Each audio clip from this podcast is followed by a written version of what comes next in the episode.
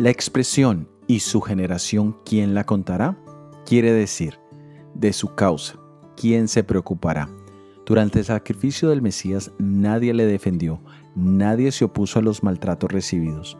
Sus discípulos lo abandonaron, algunos hasta le negaron. En realidad, solo recibió el rechazo y abandono de las personas más cercanas a él. Durante su ministerio, Jesucristo estuvo rodeado de multitudes de personas. Él sanó, alimentó y ayudó a miles de ellos. Uno creería que en el momento de tanta angustia y dolor, muchos le defenderían o intercederían por él. Pero la profecía apuntaba al hecho de que no hay forma de enumerar esas personas porque simplemente no las hay.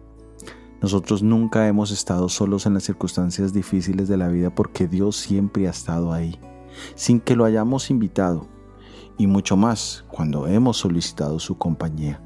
En el caso de Jesús, el Padre se retiró, sus discípulos lo abandonaron e incluso sus seguidores lo dejaron. Y la razón principal es que el pecado separa, rompe vidas, familias, hogares, amistades.